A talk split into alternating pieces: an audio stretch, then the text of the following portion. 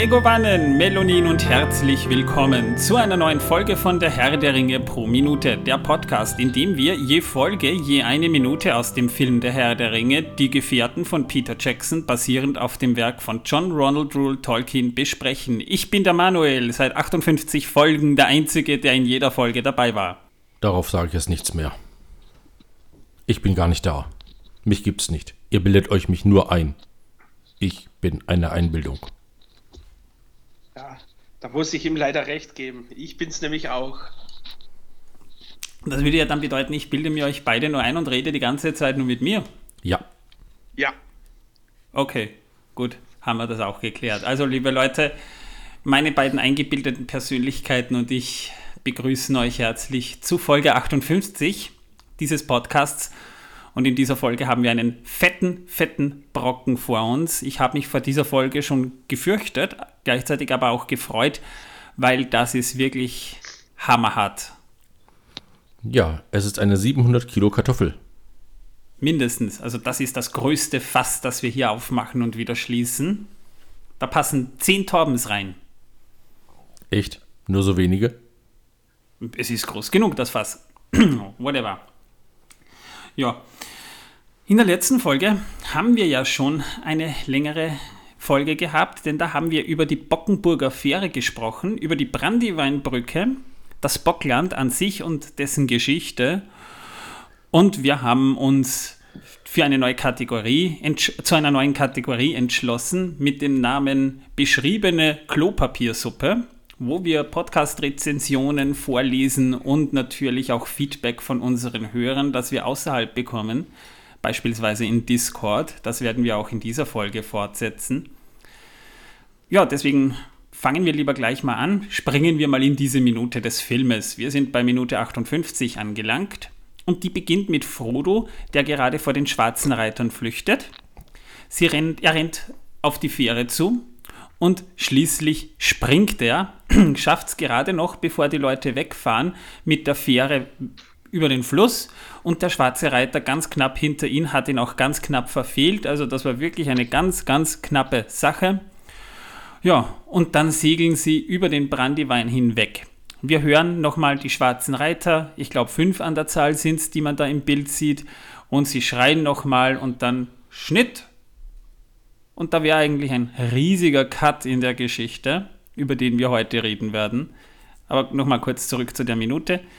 Die Gefährten befinden sich im strömenden Regen, stehen dann vor dem Stadttor von Bre, klopfen an, dann geht oben die Klappe auf, guckt ein paar Augen durch, macht wieder zu. Die untere Klappe geht auf, sowas wie eine Hundeklappe, guckt durch und wir hören eine bayerische Stimme. Wo wollt ihr hin? Und Frodo, völlig durchnässt, sagt, ins Gasthaus zum tänzelnden Pony.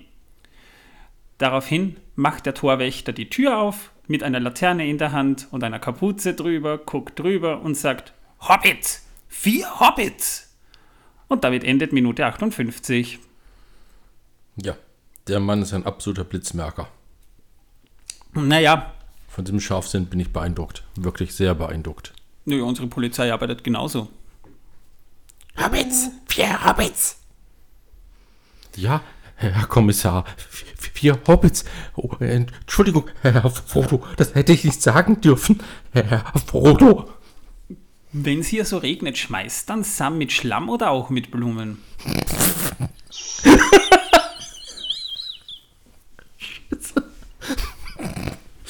Schmeißt er ihn so mit Blumen so als Abwehrreaktion oder kaut er sich nebenbei seine Finger ab?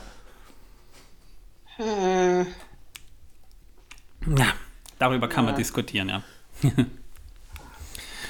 ja, whatever.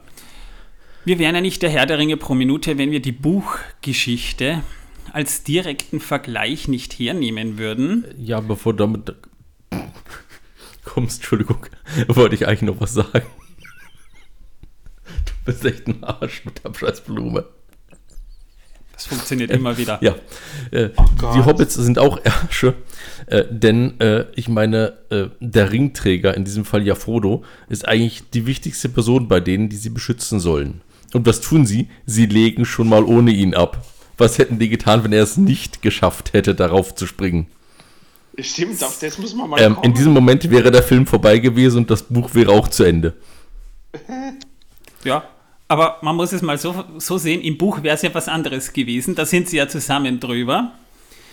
Äh, Im Film sind sie ohne ihm abgelegt und das haben wir in der letzten Folge ja auch schon gesagt. Wahrscheinlich würde Sam dann zur Trauer auch irgendwelche Blumen in den Brandywein schmeißen. Also ja, sind eigentlich genau betrachtet auch da ziemliche Kameradenschweine. Naja, sie hätten ja auf ihn gewartet. Sie mhm. haben schon mal die Taue losgemacht. Man muss es mal fairerweise so betrachten. Ich meine, die können jetzt nicht auf Frodo warten, der, warum auch immer, zurückbleibt und dann erst die Taue losmachen. Das kostet ja auch Zeit. Ich meine, das wie lange brauchst du, um die Taue zu lösen von der Fähre? Naja, gut, aber die Antwort hatten wir im Film zumindest die Minute vorher. Denn äh, da haben wir gesehen, wie sich da rumdrehen, hin und her rennen und äh, der Reiter ihn schneidet. Und dadurch hat er natürlich bestimmt 30 Minuten Zeit verloren, während die Hobbits die Taue schon mal losbinden äh, konnten. 30 Sekunden würde ich eher sagen, ja. Ähm, ja gut, dann sind die schnell Tau-Entbinder äh, im Regen weil ich weiß aus Erfahrung, dass Taue im Regen einfach fester sitzen und kaum zu lösen sind. Jedenfalls nicht in Eile. Ich meine, sie hätten ja auch, weiß ich nicht, äh, jemanden mitnehmen können wie, äh, wie John Rambo mit seinem Messer oder Crocodile Dundee mit seinem Messer. Ach so, oder Chuck MacGyver. Norris. MacGyver. Ja, Norris. Ja, die, die hätten das, die Tower dann nämlich durchschneiden können und dann wäre das Ganze natürlich schneller gegangen. Nein, also MacGyver hätte sein Kaugummi äh, äh, aus dem Mund genommen, hätte es auf eins der Tower gelegt und alle Tore wären abgefallen. Leute, ihr vergesst die Bürokratieliebe der Hobbits. Wenn da jemand die Taue durchschneidet, ist das mutwillige Sachbeschädigung. Was glaubst du, was da für ein Verfahren auf die Hobbits im Bockland zukommt? Ach du Scheiße, du hast ja so recht. Ja, außerdem hätte MacGyver seinen Kaugummi auf den schwarzen Reiter geschmissen, ja, und der wäre dann explodiert. Die Geschichte wäre vorbei gewesen. Ich wollte gerade sagen, er hätte wahrscheinlich auch Sprengstoff draus gemacht, ja. Stimmt. MacGyver kann das. Whatever. Zum Herr der Ringe Podcast gehen Sie, gehen Sie weiter. Hier, hier geht es nur um MacGyver. Hier gibt es nichts zu sehen. Nein. Ja, das wahr. sind die Leute, die bei McDonalds einen MacGyver mit Taschenmesser bestellen. Das mache ich beim nächsten Und Mal, wenn der ich nette Herr hinterm Tresen meint, mit oder ohne viel Käse? Zum Hier oder mit? Ja, genau. Ja. Nein, Extra Speck. inzwischen gibt es in Österreich ja wirklich nur mehr zum, zum Mitnehmen. Momentan, ja. ja Lockdown ja. sei Dank. Ja, trotzdem scheiße. Auch wenn es notwendig ist. Bringen wir es mal ja. auf den Punkt. Ist halt leider notwendig, aber scheiße ist es halt auch. Ich hoffe, ich hoffe zumindest, dass die Kinos dann ab dem 13. wieder aufmachen. Ja, ich will nämlich Spider-Man 3 sehen noch vorm Christkind. Ja, genau, genau das will ich auch. Ja. Und danach möchte ich vielleicht Matrix 4 auch noch sehen. Ja. Vor dem fürchte ich mich ein bisschen. Ja, ich auch, aber sehen will ich ihn trotzdem. Ich meine, mir hat sowieso schon der dritte Teil alles versaut. Das kann der vierte jetzt auch nicht mehr besser machen. Also ich möchte ja gerne erst einmal, wenn möglich, ähm, den neuen Ghostbusters-Film sehen. Den habe ja. ich schon gesehen. Ja, du, aber wir nicht. Bei uns, Ach, äh, wir brauchen 2G-Nachweis, 2G plus beziehungsweise also mit PCR-Test. Und da waren die Zahlen aber schon so hoch, dass wir gesagt haben, nö, wir scheißen drauf. Das letzte, was wir gesehen haben, war Eternals. Ach ne, den, den habe ich nicht gesehen, den, den gucke ich mir dann. Ah, ich habe gut geschlafen im Kinosessel. Ja, ich auch. Ich habe ein Schnarchen gehört. Mhm. Aber dank der Maske konnte ich nicht so gut schlafen. Mir ist dauernd äh, der Schweiß runtergeronnen. Und als ich mich umsah, sah ich, ich war der Einzige mit Maske, obwohl überall dick und fett stand Maskenpflicht im Kino. Ah, okay, okay, okay. Das heißt also, über Ghostbusters Legacy äh, darf ich mit euch noch gar nicht reden. Nein. Ui. Uh. Wenn okay, begehst du ein Sakrileg und wir holen die Inquisition. Die, Sp die, äh, die, die, die Spanish Inquisition? Äh, nein, die priotische Inquisition. Okay, ich hätte aber gern die von Monty Python gehabt, aber gut. Äh, Leute, wir reden hier über Herr der Ringe. Wollte so. ich jetzt nur Nein, anmerken. nein, Oh, äh, nein, nein, ähm, wir haben schon echt? gesagt, dass, da, dass, da, dass die Leute, die sich für den Herr der Ringe Podcast interessieren, dass die weitergehen sollen. Hier gibt es nichts zu hören. Ja. Ja, genau.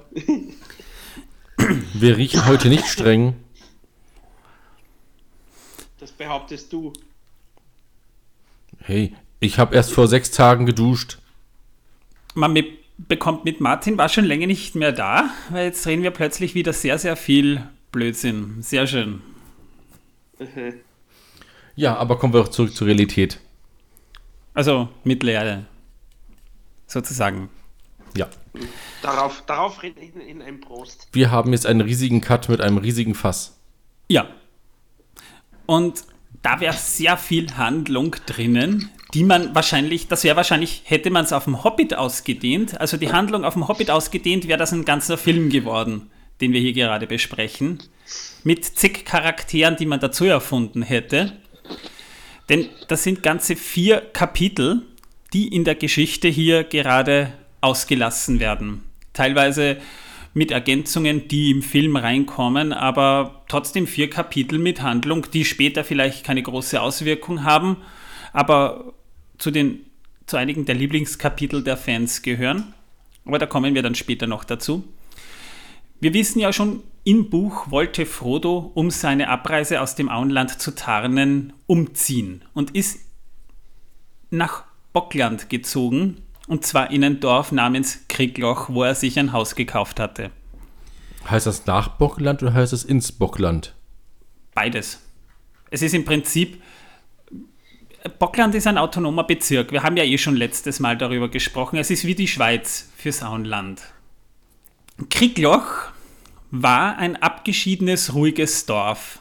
Die Brandybox haben dort einst ein kleines Gästehaus errichten lassen, das vor allem von jenen Familienmitgliedern bewohnt wurde, die dem Trubel und der Geselligkeit im Brandygut oder Brandyschloss über kurz oder lang entfliehen wollten. Martin, du brauchst ein neues Mikrofon. Das ist ja eklatant böse, was man davon hier hört gerade. 5 mm Anschluss. Ich bin dran gekommen. So, Ja, naja, der Klinkenstecker. So, Ja. jetzt geht's wieder. boah, das ist böse, das ist schlimm. Kein Wunder, dass sich die Leute über die Audioqualität beschweren, Martin. Was? Ich höre nichts mehr. Es hat eben so laut geknackt. Meine Ohren tun weh. Ja, schlimm, wenn man Kopfhörer auch noch drin hat, ja. Was? Was? Was? Was? Was? Gut, Wir waren gerade beim äh, äh, Brandwein. Ja. Frodo kam am 25. September in Kriegloch an und verließ Kriegloch bereits wieder am nächsten Morgen zusammen mit Sam, Mary und Pippin. Aber dazwischen ist was passiert. Und zwar das Buch hat ein fünftes Kapitel namens Eine aufgedeckte Verschwörung, das eben damit begonnen hat, dass die Gefährten, also Mary, Pippin, Frodo und Sam, mit dem Floß über den Brandywein drüber gefahren sind und sind dann eben zu Frodos neuem Haus geritten, das nicht sehr weit weg war. Und dort wartete noch ein fünfter Hobbit, nämlich ein Herr Frediger Bolger, auch Dick Bolger genannt. Der hat einen Cameo-Auftritt im Film, allerdings wesentlich älter als er im Buch ist und tatsächlich nur so ein Nebencharakter, der namentlich erwähnt wird, aber mit dem Charakter Frediger Dick Bolger nichts zu tun hat. Kommen wir aber gleich noch dazu. Sie packen dort mal schön aus, nehmen mal ein ausgelassenes Bad und nachdem sie eine Sauerei veranstaltet haben, die sie wieder wegwischen mussten, hat Mary das Abendessen zubereitet. Es gab Pilze mit Pilzen auf Pilzsoße. Sehr schön. Ohne Kartoffeln. Ohne Kartoffeln, nein, Pilze sind. Pilze sind die Kartoffeln der Hobbits. Also Kartoffeln sind okay, aber Pilze sind noch um ein großes Stück geiler. Ja, Fragt sich wegen halt der, welche. Wegen der halluzinogenen Wirkung wahrscheinlich. Wahrscheinlich, ja. Also die nehmen es mit den Drogen ja eh nicht so genau, ja. Ja, und nachdem sie gegessen haben, rückt Mary heraus. Ja, Frodo, jetzt sei mal nicht so zugeknüpft. Wir wissen, dass du das Auenland verlassen musst. Und daraufhin stellt sich raus, dass Sam die ganze Zeit über für Pippin und Mary spioniert hat und denen die Informationen über Ring und Co. weitergegeben hat. weshalb Frodo kurzzeitig mal sehr unerfreut darüber ist. Aber daraufhin bringen die Gefährten, also die Hobbits, ein gutes Argument vor. Gandalf hat gesagt, nimm dir Leute mit, die du vertrauen kannst. Und wir sind deine Freunde, Frodo. Wir lassen dich nicht im Stich. Weshalb Frodo dann besänftigt war und sich gefreut hat, dass die Gefährten doch mitkommen. Also im Gegensatz zum Film, wo das scheinbar eher zufällig war, dass Pippin und Merry mitkommen, war es im Buch eine abgekartete, lang geplante Sache. Und der fünfte mitwissende Hobbit war Frediger Bolgar. Der blieb allerdings zurück. Er hat sich quasi dann die ganze Zeit als Frodo ausgegeben, hat auch seine Sachen angezogen, denn sollten die schwarzen Reiter kommen oder andere Hobbits kommen, verwechseln sie Frodo mit Fredigar. Oder andersrum. Ja, genau. Nö, nö, nö. Also, ja, okay. Also, andersrum. Hast recht, ja. Danke. Endlich. Ich, macht bitte einen Strich im Kalender. Ich hatte recht. Er hat es gesagt. Nein. Merkst dir. Aber wer ist Frediger eigentlich? Frediger ist zum Zeitpunkt, wo das Buch spielt, 38, also ungefähr so alt wie auch Sam. Und der war ein recht dicker Hobbit, also auch für Hobbit-Verhältnisse ein recht dicker Hobbit, weshalb er von seinen Freunden meistens Dick genannt wurde. Äh, ich hoffe, das ist im Englischen nicht auch so, denn da bedeutet Dick was anderes. Er war jedenfalls mütterlicherseits ein entfernter Vetter von Frodo und Merry.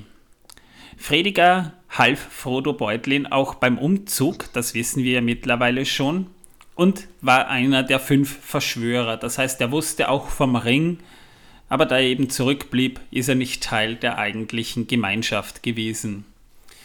Jedenfalls haben sie dann zu fünft noch die Abreise für den nächsten Tag geplant, wo es um die Reise in den alten Wald gehen sollte. Das Kapitel endet damit, dass Frodo einen Traum hat. Er sieht einen großen Turm und auf der Zinne steht ein alter Mann mit weißem Bart. Ratet mal wer. Ja? Oh, ich weiß es, der Weihnachtsmann. Oh, knapp daneben. Aber, aber so knapp daneben. Oh, Mist. Der Nikolaus? Ja, kommt schon näher. Ja, ja, ja. Lassen wir ihn das. Lassen wir ihn den Traum, Martin. Ja. Er hat Ich weiß es, nix. ich weiß es, wer es war. Es war Sir Christopher Lee. Es könnte natürlich auch Ian McKellen gewesen sein. Ne, der hätte einen grauen Bart gehabt. Kommt drauf an, bei welchem Licht du ihn siehst. Kommt drauf an, wie gut deine Augen sind. Also ganz schlecht. Okay, ja, passt. Irgend sowas wird es jedenfalls sein. Wir wissen Kommt ja, wer an, momentan man auf einem Turm eingesperrt ist. Wollte ich jetzt nur mal anmerken. Ja. Am nächsten Morgen brechen sie früh auf und machen sich auf den Weg in den alten Wald. Frediger gibt ihnen noch Ratschläge mit, von wegen, ich wünschte, Frodo, du würdest dir das nochmal überlegen, das ist viel zu gefährlich. Aber aufgrund dessen, dass die Hobbits ja von den schwarzen Reitern verfolgt werden, ist der Weg durch den alten Wald vermutlich auch der sicherere gewesen. Weshalb man dann auch mehrere Kapitel lang nichts von den schwarzen Reitern hört. Und da machen sie sich dann eben auf den Weg durch den Hohen Haag, also die Hecke, über die wir in der letzten Folge schon gesprochen haben, durch das geheime Tor und betreten so den alten Wald. Und dann wird mal eine Zeit lang beschrieben, wie sie sich durch diesen Wald mit diesen riesigen Bäumen kämpfen. Sie gehen auf Pfaden oder sie traben auf Pfaden, sie haben ja Ponys mit, aber die Pfade scheinen die Richtung zu ändern und führen sie letztendlich nicht mehr in die Richtung, in die sie eigentlich gehen wollten. So was ähnliches haben wir im Film übrigens auch, aber nicht im Herrn der Ringe, sondern im Hobbit, als sie durch den Düsterwald gehen. Ungefähr so stelle ich mir das dann nämlich auch vor. Also, dass der Wald selbst die Fähigkeit hat, die Wanderer zu verwirren. Ja, und das hat auch seinen Grund, denn der alte Wald hat ein Eigenleben. Drum fragen wir mal die Frage, was ist der alte Wald eigentlich? Der alte Wald stammte nämlich sogar noch aus dem ersten Zeitalter und ist ein Rest des urzeitlichen Waldes, der sich von dort aus bis nach Süden in die Waldgebiete des Fangorn erstreckte. Also waren große Teile Eriadors und überhaupt große Teile Mittelerdes mit diesen urzeitlichen Wäldern noch bedeckt. Aber im zweiten Zeitalter fiel ein Großteil des Waldes den Rodungen der Numenorer zum Opfer. In den Geschichten der Hobbits hieß es immer, die Bäume seien in der Lage, sich zu bewegen, Pfade hervorzubringen und diese sogleich wieder verschwinden zu lassen, um Wanderer in die Irre zu führen. Es hieß, dass sie in der Dunkelheit diejenigen angriffen, die übermütig genug waren, ihren Wald zu betreten. Also quasi Wälder mit einer gewissen, mit einer gewissen Eigenlebigkeit und auch einer gewissen Bosheit. Aber das können alle Wälder, habe ich festgestellt. Ich war nämlich nachts oft in Wäldern wandern und äh, da kommt es einem manchmal echt so vor, als würde das passieren. Ja, die, also eins muss ich auch dazu sagen, als jemand, der viele Nachtwanderungen unternommen hat, Wälder haben die Eigenschaft, gerne dann ihre Wurzeln auszustrecken, wenn man gerade ein Gläschen zu viel getrunken hat. Nur meine Anmerkung für unsere weiblichen Fans. Äh, der Manuel meinte schon Nachtwanderungen und nicht Nacktwanderungen, ja. Daran hast jetzt aber nur du gedacht. Ich habe nie Nacktwanderungen gesagt. Ja, aber weißt du, wer weiß, ja, was sich unsere weiblichen Fans von uns denken. Ich, ich bin, bin verheiratet, mir ist das egal. Ich bin gerade einfach ja, echt nur entsetzt. Schäm dich, Martin. Schäm dich, schäm dich, schäm dich. Jetzt ist er ruhig. Sehr gut. Was ist? Ah, whatever. Das ist eben den Hobbits dann auch im alten Wald passiert und sie haben zwar dann mal eine Mittagspause gemacht, und sind dann weitergegangen, aber sie sind den ganzen Tag durch diesen Wald geirrt. Geplant war, dass sie nach einem halben Tag wieder rauskommen, aber sie sind noch bis zum Abend herumgeirrt und sind irgendwann mal in einem Tal angekommen und Mahlzeit. Danke, das ist der Cider. Das Rauschen der Blätter das so geklungen haben muss wie summende Insekten und natürlich gab es auch viel Getier und Insekten, Zecken und anderes, also die werden ja schon ziemlich durchstochen gewesen sein. Ja, und an dieser Stelle sei gesagt, Manuel ist echt ein Arsch. Der trinkt Cider und mir gibt er die scheiß äh, äh, äh Cola Zero. Ich habe dir Punsch gegeben. Warmen, guten Punsch. Sehe ich nicht. Ja, weil er, er mag keine Cola, Cola. Er mag keine Cola Zero. Mochte ich noch nie. Grässliches Zeug selbst mit neuesten Rezepturen immer noch grässlich, meiner Meinung nach. Ich mag den Nachgeschmack nicht. Nein, der zerpellt sich auf der Zunge. Bäh. Boah. Ich mag es auch nicht, aber meine Frau hat es gekauft und sie meint jetzt, ich muss es trinken, ob ich will oder nicht. Ist ja auch so gesund, das Zeug. Ja. Gut. Also mit anderen Worten, Frodo und die Gefährten sind dann in einem Tal und dieses Rauschen der Blätter und das Summen hat sie so eingeschliefert, dass sie irgendwann schon mehr müde als wach waren, also direkt hypnotisiert und sich dann wo hingelegt haben. Und zwar nicht irgendwo, sondern auf dem Fuß, am Fuße eines riesigen, großen, alten, grauen Waldes. Auf Die Fuße eines Waldes. Wie? Am Fuße eines Waldes. Am Fuße eines Baumes. Schon besser. Ja. Ich schneide meine Fehler nicht raus, ich stehe dazu. Ich höre mich nur mit etwas Verzögerung wegen der Kopfhörer. Whatever. Ich schneide meine Verbesserung auch nicht raus. Ich stehe dazu, dass ich dich verbessere. Arschloch. Wenn immer es mir auffällt. Und da wundert ihr euch noch, dass ich den Typen ständig irgendwie foltere. Ja, whatever. Torben ist genauso böse wie der Wald. Und apropos Bosheit Nein, des der Wald ist nicht böse, böse. Der ist völlig neutral. Nö, der Wald ist böse. Das hat einen Grund. Die Bosheit dieses Waldes ging vom Tal der Weidenwinde aus. Das ist ein Fluss, der in den Hügelgräberhöhen entsprang und in den Brandywein mündete. Hobbits haben sich nur selten hineingewagt und zum Schutz vor den Übergriffen des Waldes hatten sie an dem Wald die, die Bockländer eine Hecke errichtet, eben den Hohen Haag. Aber einmal hatte der Wald versucht, die Hecke zu überwinden, indem die Bäume quasi drüber gewachsen oder drüber gestiegen sind. Aber damals konnte man mit Äxten und Feuer die Bäume zurückdrängen. Da blieb eine kahle Lichtung über, die sogenannte Feuerlichtung, in der Frodo und Sam auch gerastet haben. Und das war noch Zeuge dieser Geschichte. Aus Richtung Bockland war der Wald nur durch die Hecke zu erreichen, aber der Rest war theoretisch auch so über Pfade zu erreichen.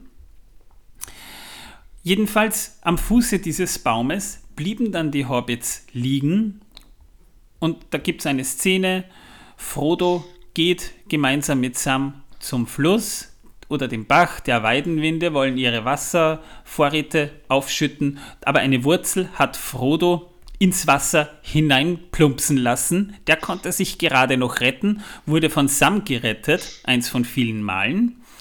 Und als sie draußen waren, finden sie Mary und Pippin plötzlich nicht mehr. Die wurden von den Wurzeln dieses Baumes tatsächlich nach unten gedrückt und waren dann so quasi unter dem Baum in dieser Wurzel gefangen.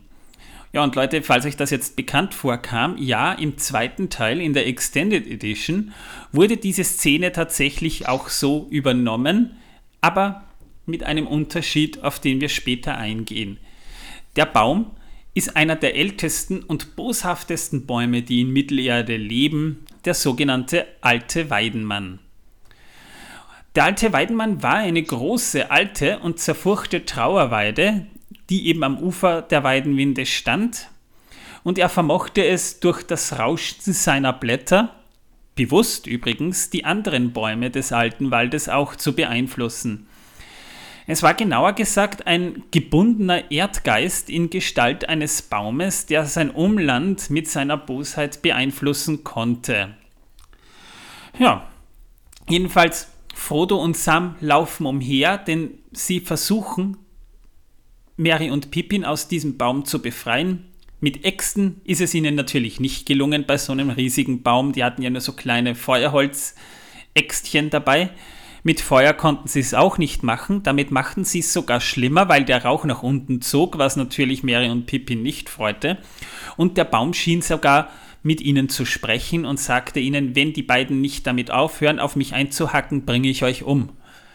Ja, damit waren Frodo und Sam mit ihrem Latein am Ende und laufen umher, rufen um Hilfe und dann taucht ein Mann auf mit gelben Stiefeln, einer blauen Jacke, einem braunen Bart und einem spitzen Hut. Und der tanzte und sang, hatte Wasserlilien in der Hand und war die ganze Zeit so ganz merkwürdig fröhlich. Also Tom Bombadil erinnert mich so ein... Und hat Blumen geschmissen. Na, geschmissen hat er sie nicht, er hat sie gehalten. Okay. Ja, der Typ erinnert mich auch, wenn man sich so Illustrationen ansieht, ein bisschen an Torben. In kleiner. Und mit Torben weniger hat- Falten im Gesicht. Ja, genau. Wobei bei Tom, Tom, Tom Bombadil, so heißt der Typ, sind es Lachfalten. Ja, und der ging dann zum alten Weidemann und sang diesen alten Weidenmann was vor. Und der ließ dann schließlich daraufhin Mary und Pippin wieder frei. Und Tom Bombadil hat noch gesagt, ist Erde, Trinkwasser, geh schlafen. Und diese Szene kennen wir auch aus dem zweiten Film, da kommen wir ja dann auch irgendwann in fernerer Zukunft mal hin. Also wieder ein Fass, das ich aufgemacht habe. Aber es ist diesmal nur ein Fässchen. Aber wer ist dieser Tom Bombadil? Tom Bombadil, der von den Elben auch Iarwain Ben Adar genannt wird, das ist eine sehr mysteriöse Gestalt, eigentlich die mysteriöseste Gestalt in ganz Mittelerde, unbekannter Art und Herkunft. Also man weiß nichts von ihm. Und er ist der Mann von Goldbeere, der Tochter der Wasserfrau.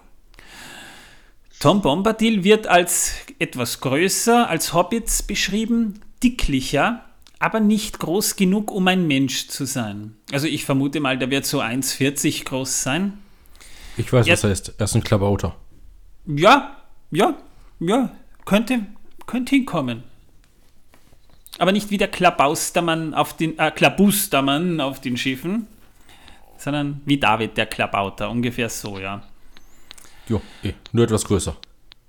Er trug halt einen alten, schäbigen Hut mit einem hohen Hutkopf, also schön zu sehen mit einer langen blauen Feder, blauer Mantel, grüner Gürtel, lederne Hose, hohe gelbe Stiefel. Sein Gesicht war meistens rot wie ein reifer Apfel, so beschrieb's Tolkien, aber zerknittert von hundert Lachfalten. Hat blaue Augen und einen langen braunen Bart. Also, blau ist seine Lieblingsfarbe, ganz offensichtlich. Torben, bist du Ja. nicht Tom Bombadil? Du hast ja auch Nein. blaue Augen. Ja, aber ähm, das äh, ist je nach Licht. Äh, manchmal sind sie auch einfach nur äh, grau oder äh, b- blau oder grau oder blaugrau oder wie auch immer. Oder manchmal auch ein bisschen Oder silbern. graublau. Wenn äh, das Licht ordentlich reinscheint, äh, sind sie manchmal sogar nur strahlend Oder zu. oder geschlossen. Genau. Ja. Und Wenn wenn ich ihn mal wieder aufhabe, dann sind sie ganz dunkel und äh, ja. Kommt drauf an, werde ich verprügelt. Und einen Hut hast du auch meistens auf, wenn du Das unterwegs ist bist. korrekt. Ja. Ein Hut oder eine Mütze? ja, und ihm wird nachgesagt, dass sein Gedank dunkle Mächte abwehren kann. Sein Reich, wenn man das so nennen kann, ist halt der alte Wald. Er ist dort irgendwie wie festgewachsen. Ja, und die Hügelgräberhöhen gehören auch noch dazu. Er behauptet halt selbst, er war schon da, bevor alle anderen da waren. Aber dazu kommen wir gleich noch. Jedenfalls, Tom Bombadil lud dann die Gefährten darauf ein, mit in sein Haus zu kommen, weshalb sie dann eben der Weidenwinde folgten, einen Hügel hinauf und dort stand sein Haus, ein Holzhaus, eine Blockhütte. Und als sie die Tür aufmachen, findet sich darin eine singende, blonde, schöne Frau, die quasi so umringt war mit Töpfen, wo Wasserlilien drin herumschwammen. Aber wer diese Frau ist, da kommen wir dann später noch dazu, weil eins nach dem anderen.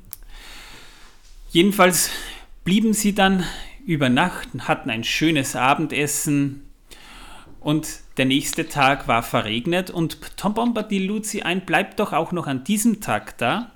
Das war dann der 27. September und Tom Bombadil ließ sie den ganzen Tag seinen Geschichten lauschen und er erzählte ihnen Geschichten vom Wald, den er in- und auswendig kannte, als hätte er nie irgendwas anderes beschrieben oder gekannt und ging dann in seinen Geschichten immer weiter zurück bis zu den Anfängen der Welt und die Hobbits hörten wie gebannt zu.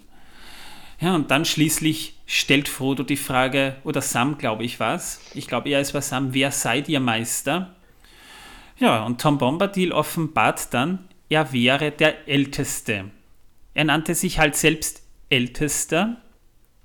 Der Name Tom Bombadil wurde ihm von den Hobbits vom Bockland gegeben, während er zum Beispiel bei Gandalf und den Elben, Elben aus Bruchtal als Irwin Ben Adar bekannt wird. Der Älteste und Vaterlose. Ja, bei den Menschenvolk wurde er unter anderem auch Orald der Uralte genannt und bei den Zwergen, die kennen ihn auch als Vorn, der aus ferner Vergangenheit stammende bekannt war. Jedenfalls ist Tom Bombadil eine der geheimnisvollsten Figuren im Legendarium von John Ronald Rule Tolkien. Oft wird darüber gesprochen, wer er war und woher er kam. Also da wird wirklich sehr, sehr viel diskutiert. Seine Gattin Goldbeere hat auf diese Frage äh, ihn einfach als Meister von Wald, Wasser und Berg beschrieben. Er ist. Sie hat immer nur gesagt, ja, er ist. Er schien sich halt nicht sehr für die Ereignisse im dritten Zeitalter zu interessieren, aber als er den Ring auf den Finger setzte, den ihm Frodo verblüffenderweise freiwillig in die Hand gab, blieb er sichtbar. Der Ring hatte keine Auswirkung auf Tom Bombadil und dann gab er Frodo den Ring unbeeindruckt zurück. Also, man kann über das, was Tom Bombadil ist, natürlich diskutieren und es wird auch viel diskutiert. Jedenfalls, diese Aussagen lassen immer wieder Diskussionen aufkommen, wer oder was er ist. Ist er ein Wala oder ein Maya? Na, hin und wieder behaupten auch Leute, sie haben die Vermutung, es wäre Ilúvatar, der Schöpfergott selbst. Aber sein Erfinder Tolkien hat das immer mehrmals bestritten. Er hat in einem Brief sogar mal konkret beschrieben, dass es nicht Ilúvatar ist. Und das ist nämlich interessant. Denn natürlich hat man das immer öfter gehört, wenn man mit Leuten diskutieren, das ist, dann der Schlag von Menschen, die einfach nur, damit sie eine andere Meinung als andere haben, behaupten, ja, eigentlich ist Sam der Held der Geschichte. Die behaupten dann auch, naja, ich weiß, das ist Ilúvatar. Nein, ist er nicht. Tolkien hat selbst gesagt, er ist es nicht. Er hat ganz einfach gesagt, es ist ein geheimnisvolles Wesen und es wird keine Antwort darauf geben, weil es Geheimnisse gibt, die einfach nicht zu beantworten sind. Ja, und wenn er gelogen hat? Er hat ihn erfunden. Ja, aber wenn er uns belogen hat? Zitat in einem seiner Briefe. Ein paar Rätsel muss es immer geben, sogar in einem mythischen Zeitalter. Tom Bombadil ist eines davon, absichtsgemäß. Bitteschön, ja? Ja, aber wenn das eine Lüge ist, was wäre denn dann? Du willst doch nicht den Meister der Lüge bezichtigen. Äh, nein, das will ich nicht, aber es könnte ja sein. Eine Lüge für die Verschleierung der Verschleierung der Verschleierung der Verschleierung, um dann noch weiter zu verschleiern, was zu verschleiern gewesen ist und zu verschleiern sein wird, wenn es verschleiert ist.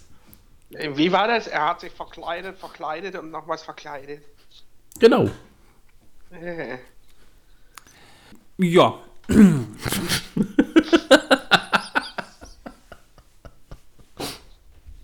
Ich, Tom ich glaube, jetzt haben wir ihn aus dem Konzept gebracht. Ja, nur ein bisschen. Keine Sorge, ich bin noch drin im Flow. Es ist nur gerade, ja, eine Diskussion, wer Tom Bombadil ist. Ich würde einfach sagen, er verkörpert die Natürlichkeit im alten Wald, die Natürlichkeit Mittelerdes, wie es vielleicht mal war. Möglicherweise gibt es ja auch mehr wie ihn, wissen wir nicht. Aber es ist durchaus möglich, dass es noch andere Urwälder gibt, wo Naturgeister hausen. Naturgeister sind ja jetzt, das weiß ja Martin, der ja auch ein bisschen mit Mythologie äh, bewandert ist am besten. Es gibt Naturgeister, die welche die Gegend selbst repräsentieren. Vor allem in der japanischen Folklore wird sowas auch ganz gerne hergenommen. Tom Bombadil definierte sich weder über einen besonderen Namen noch über Besitz. Was man daran sieht, dass Goldbeere auf die Frage Frodos, ob Bombadil das umliegende Land gehören würde, antwortete, dass das Land und alles sich selbst gehören würde. Tom Bombadil ist wahrscheinlich ein Produkt dieses Waldes, wie der Wald ein Produkt Tom Bombadils ist. Also kann ich mir zumindest so ungefähr vorstellen. Jedenfalls gibt es keine Antwort, aber man kann darüber spekulieren. Und wenn ihr euch auf Partys besonders beliebt machen wollt, ich liebe es, wenn Leute mit mir anfangen, über den Film zu diskutieren und dann meinen, naja, also so wie diese Leute, die dann meinen, ja, was viele nicht wissen, da liegen ja 17 Jahre dazwischen, die kommen dann auch mit, ja, und weißt du, welche Figur da fehlt? Ich weiß es, ich weiß es, ich weiß, welche Figur im Film fehlt, aber im Buch vorkommt. Ich auch, Radagast zum Beispiel. Glorfindel. zum Beispiel, ja. Das könntest du vollbringen, ja. Glorfindel, da bringst du dann viele schon aus dem Konzept. Da kennen sich viele nicht aus. Nein, aber Tom Bombadil ist halt das prominenteste Beispiel einer Figur, die einen gewiss, eine gewisse Gewichtung in der Geschichte hat und die einfach im Film aus dramaturgischen Gründen, da können wir dann später noch kurz drüber reden, ganz einfach fehlt. Aber reden wir über seine Frau Goldbeere. Über die könnte man natürlich dann auch da reden. Die fehlt nämlich natürlich auch im Film. Ja, tut sie. Sie hatte langes, goldblondes Haar und trug ein grünes, silberdurchwirktes Gewand. Also nicht mit den Goldbären von Haribo verwechseln, das ist was anderes. Sie hat einen goldenen, edelsteinbesetzten Gürtel, der wie eine Kette von Schwertlilien geformt war. Sie war schlank, immer fröhlich und bewegte sich äußerst anmutig. Das Entzücken, das Sterbliche in, Goldbeer, in Goldbeeres Gegenwart ergriff, das wird von Tolkien so beschrieben, nicht so glühend und überirdisch wie die Gegenwart von Elben, sondern vielmehr tiefer und dem sterblichen Herzen näher, wunderbar, aber dennoch nicht unvertraut. Also ein sehr schönes Sinnbild der, Ma der Natur und der Magie, welche der Natur oder der Mythol mythifizierten Natur innewohnt, wenn man das so sagen kann. Goldbeere lebte eben zusammen mit Tom Bombadil in dessen Haus und Bombadil sagte über Goldbeere, dass er sie bei der Weidenwinde vor langer Zeit getroffen hat. Er beschenkte sie häufig mit Wasserlilien. Sie wandelte wie Tom Bombadil häufig über die Hügel und in den nahen Ufern der Weidenwinde umher. Und im Frühling badete sie im Fluss. Es gibt ja eine Szene im Buch, wo sie eben am nächsten Tag bei Tom Bombadil zu Hause bleiben, weil es draußen regnet. Und Tom Bombadil hat gesagt, heute ist Goldbeeres Waschtag und ihr Herbstgroß reine machen. Zu nass für Hobbits. Sie sollten daheim bleiben bei Tom Bombadil und ausruhen. Also könnte man auch sagen, sie beherrscht möglicherweise das Wetter ein bisschen. Sie ist umhergezogen, das hat man schön im Buch beschrieben bekommen. Und sie hat gesungen. Und während sie sang, regnete es. Und das ist eine schöne Allegorie. Also Goldbeere ist den Angaben Tolkiens zufolge eine Art Naturgeist, der für die jahreszeitlichen Veränderungen steht und sie verkörpert. Also kann man sagen, das ist so eine Art Verkörperung der Natur wie bei Tom Bombadil auch. Was für Beispiele gibt es denn da zum Beispiel, Martin? Fällt dir da was ein? Hm. Also zum Beispiel, mir würde einfallen, die Herrin am See. Ja, stimmt, die aus der Artus-Legende, ja. Hm. Ist jetzt das prominenteste Beispiel, was mir einfällt. Und natürlich, man muss auch eins dazu sagen, Tom Bombadil und Goldbeere sind Figuren, die in einigen Computerspielen zum Herrn der Ringe sehr wohl vorkommen. Also der Tom Bombadil zum Beispiel, ja, der kommt in diesem Gefährtenspiel da von, von Universal vor. Vivendi, glaube ich, war das noch, ja. Ja. Stimmt. Äh, da kam aber die Goldbeere nicht vor, aber der Tom Bombadil schon. Ja. Okay. Mhm. Spannend. Dass man die Frauen ja. mal wieder aussperrt. Das liegt an dem Namen. Goldbeere? Ja, hat, naja. heißt Goldbeere, hat aber was mit Wasser zu tun, sollte also eigentlich Goldtropfen heißen. Heißt das? Ist doch völlig klar, dass man die wegnimmt. Ja, ist doch völlig klar, dass man sie nicht da drin haben will, wenn sie ein Widerspruch ist. Naja, ist, du meinst, dass man die Community, die das Spiel spielt, für so blöd hält, dass die das dann verlieren genau. könnte? Genau. Okay. Deswegen Sinn. sind auch bei den Computerspielen meistens Ausrufezeichen oder Fragezeichen über den NSCs, die wichtig sind. Und dass man weiß, dass es NSCs sind. Genau, sonst würde man nämlich denken, das wären echte Leute, die da rumlaufen. Du hast mir die Augen geöffnet, Torben. Ich weiß. ja, Jetzt schau auch hin. Jedenfalls sind das auch Figuren, die kommen auch im Der Herr der Ringe Online vor. Das meiner Meinung nach beste Spiel zur Mittelerde für mich, weil Mittelerde dort auch tatsächlich noch am detailreichsten dargestellt wird. Da kann man auch über die entsprechenden Zugänge in den alten Wald rein. Das ist dann so richtig schön labyrinthisch aufgebaut. Da sind halt viele Kreaturen, gegen die du kämpfen musst, wie es halt in einem MMORPG üblich ist. Aber du kannst auch dort dann den alten Weidenmann besuchen und auch Tom Bombadil. Und du kannst sogar in sein Haus reingehen. Das ist sehr schön. Dort sind dann eben Goldbeere und Tom Bombadil auch.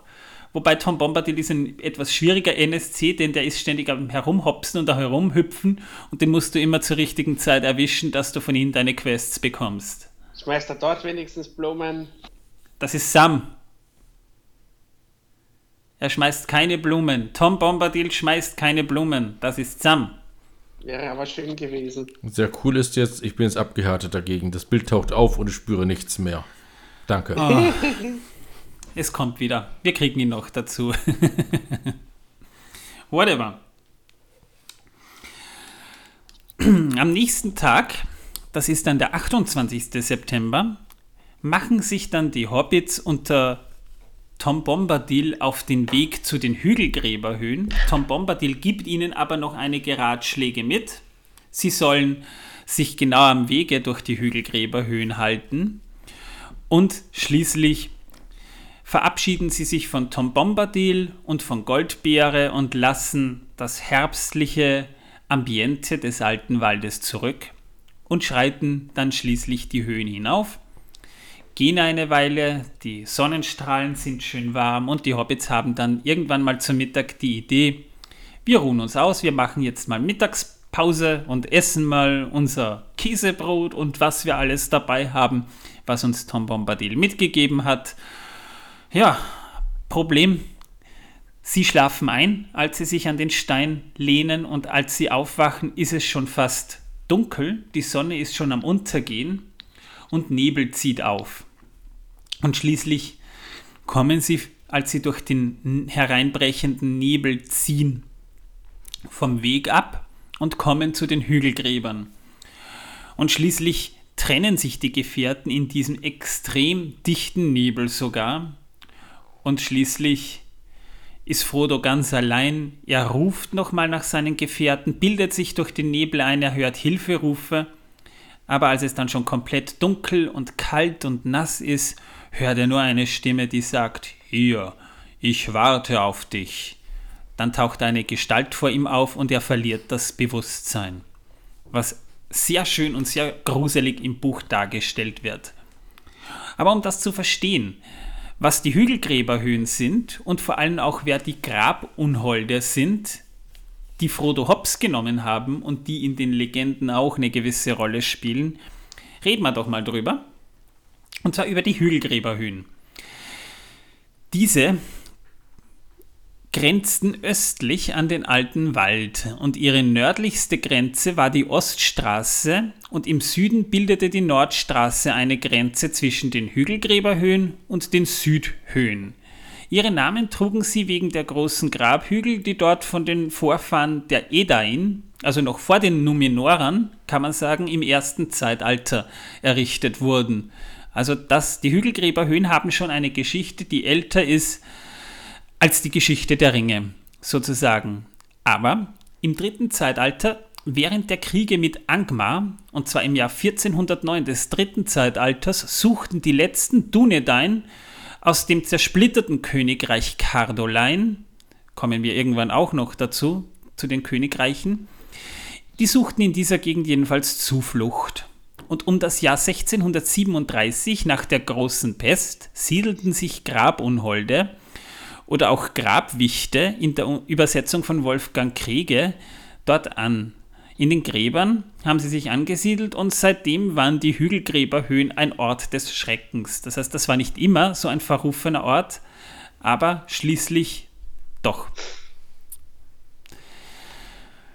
So, nachdem die letzten der Dunedain von Cardolein 1636 des dritten Zeitalters durch die große Pest dahingerafft wurden, die auch viele Hobbits zum Opfer fielen, also eine Pandemie, die sich gewaschen hat, sandte 1638 der Hexenkönig, kommen wir auch noch dazu, wer das ist, der sandte böse Geister aus seinem Reich Angmar und aus dem Reich Rudaur, damit sie sich auf den Hügelgräberhöhen in den Hügelgräbern der Dunedain und Edain einnisten konnten und beseelten die Hügelgräber mit ihrem bösen Willen, um jene Reisenden aufzuhalten, die sich auf dem Weg von Westen in Richtung Bruchtal befanden.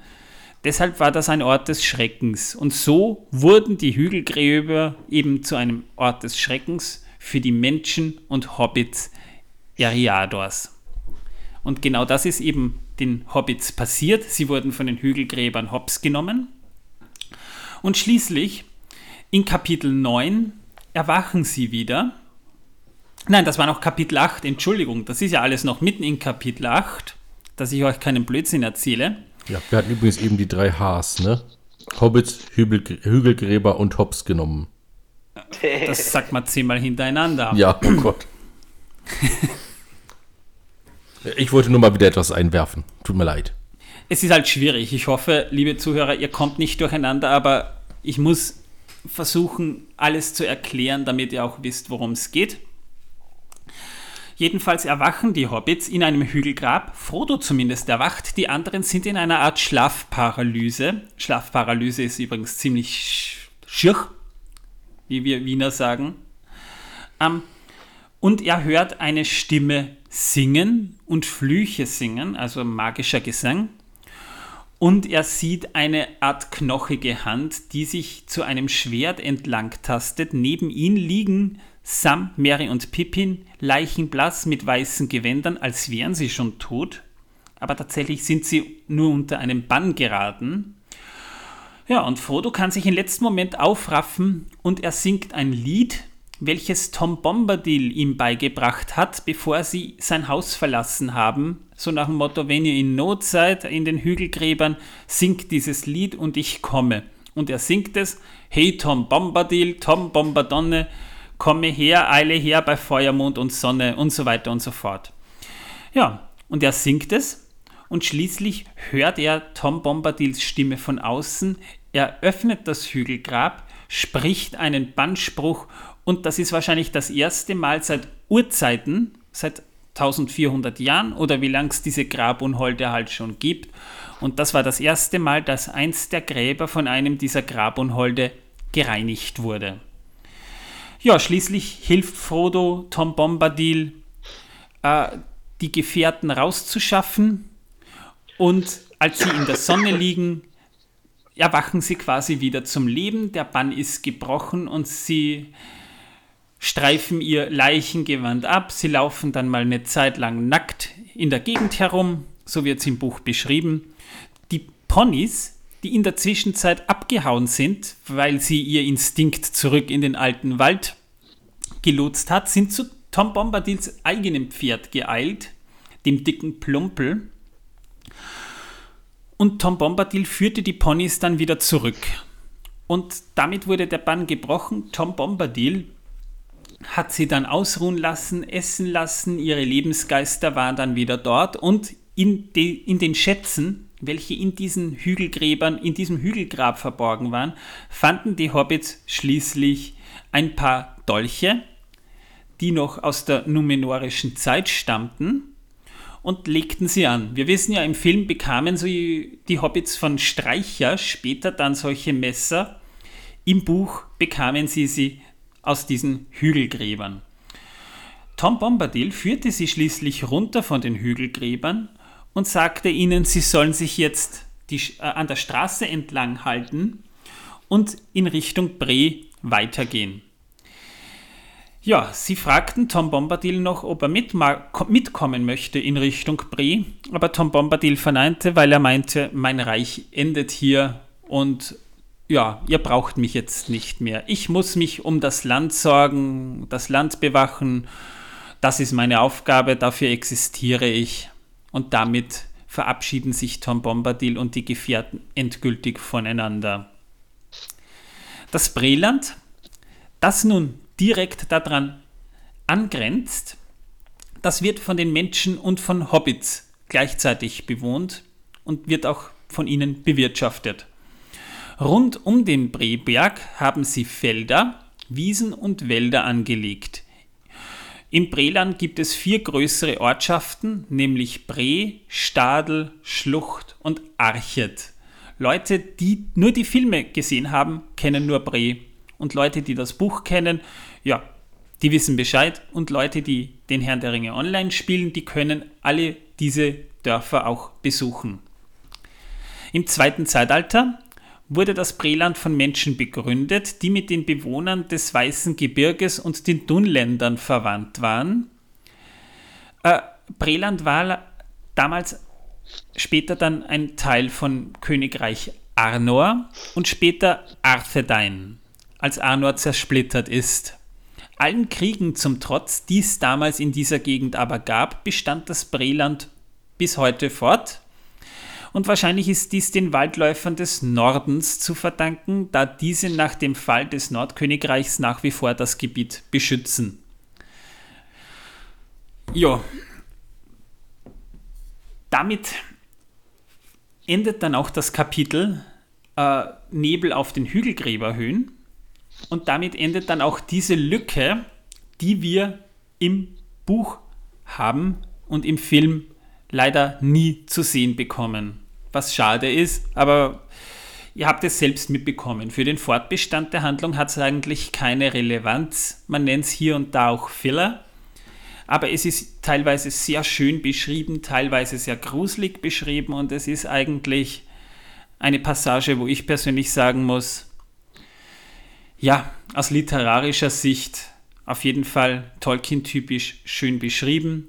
Viele Abenteuer, die Frodo und seine Gefährten bestanden, aber Relevanz für die Zukunft der Geschichte hat es halt tatsächlich nicht.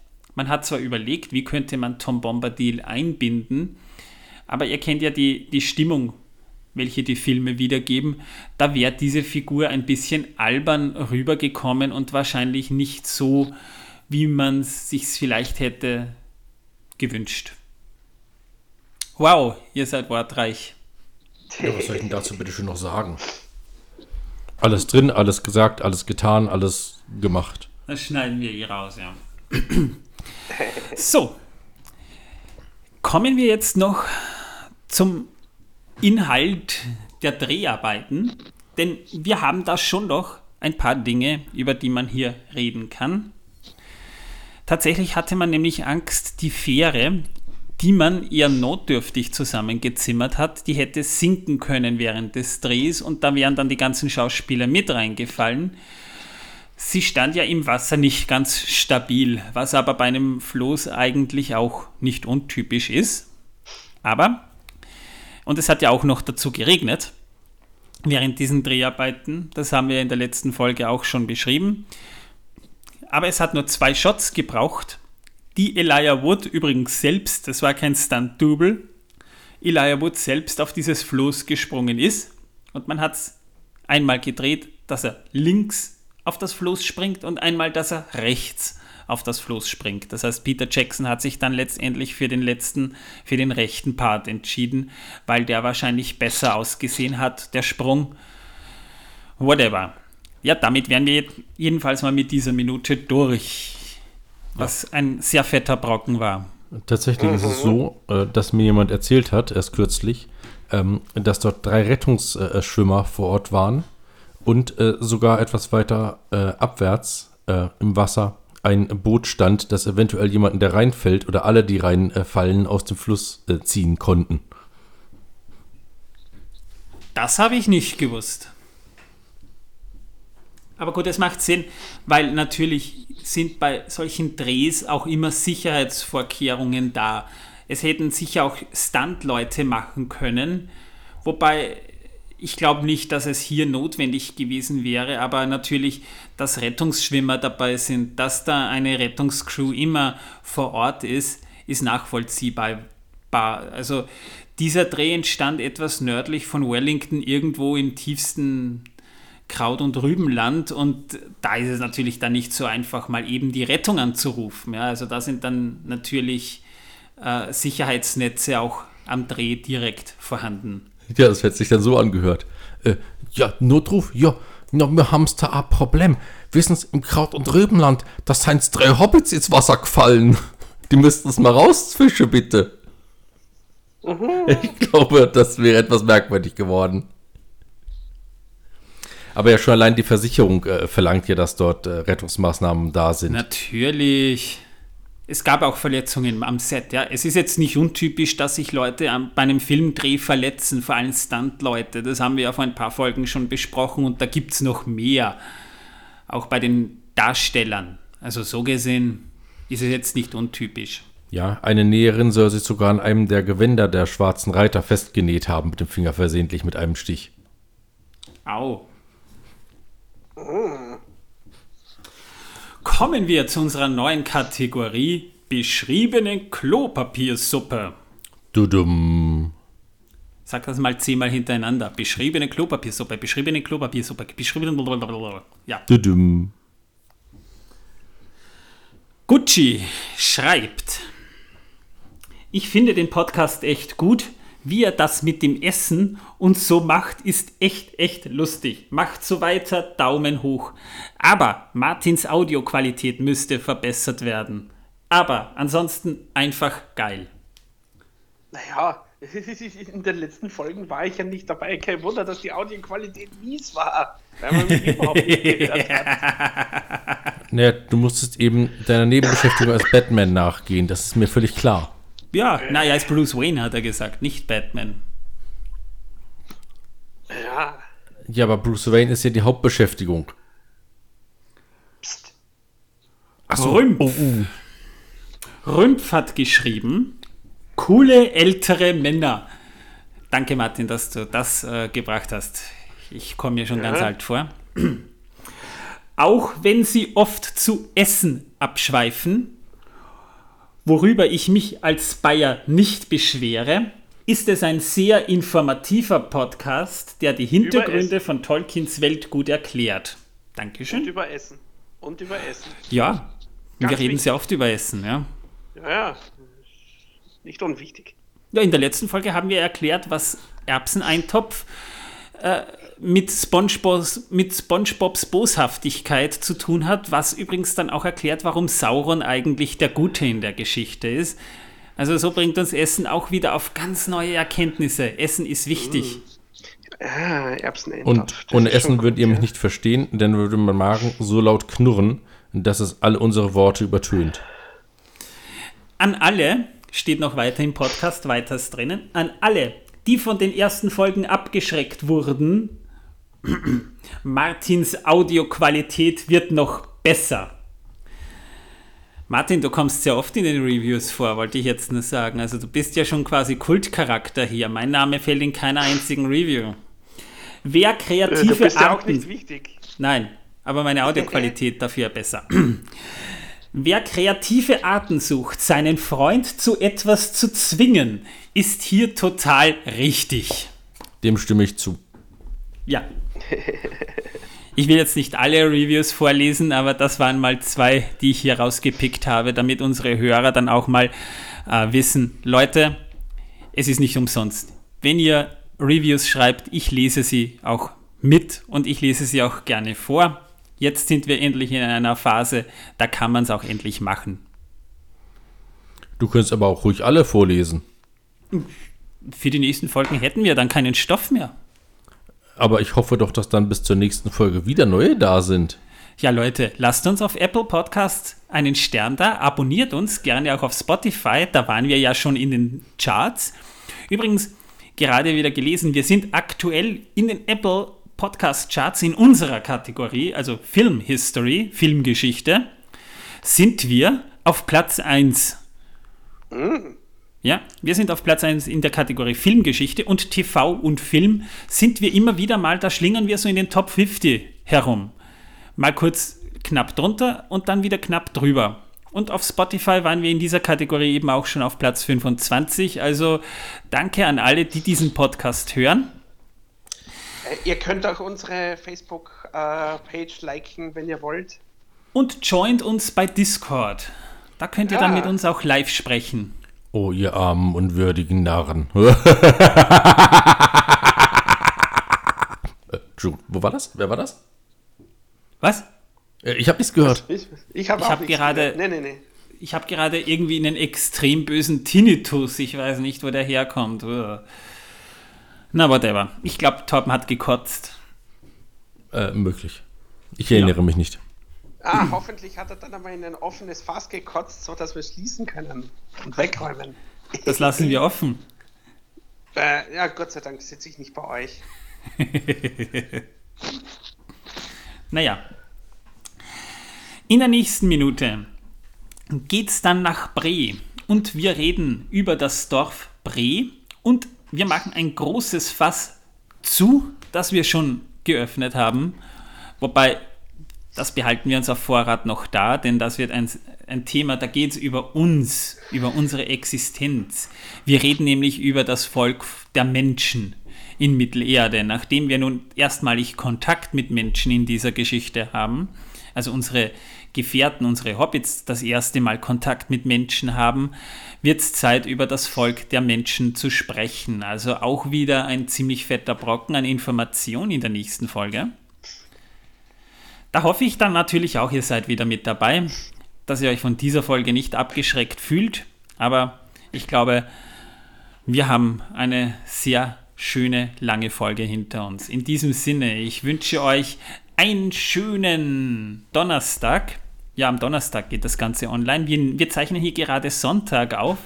Zweiter Das Advent heißt- übrigens heute. Zweiter Advent übrigens, ja, also ihr seid da quasi nur ein paar Tage nach nach der Aufnahme. Und wir hören uns dann bei der nächsten Folge am Montag wieder. Hoffe, ihr hattet genauso viel Spaß wie wir. Ich Nein, wünsche ich hatte euch in keinen diesem Spaß. Sinn. Ihr hattet keinen Spaß. Nie. Ich hoffe, ihr hattet, ihr hattet so viel Spaß, wie Torben ihn nicht hatte. Das hoffe ich auch. Dann sage ich auf diesem Wege mal Tschüss, bis zum nächsten Mal. Und tschüss. Ciao, ciao.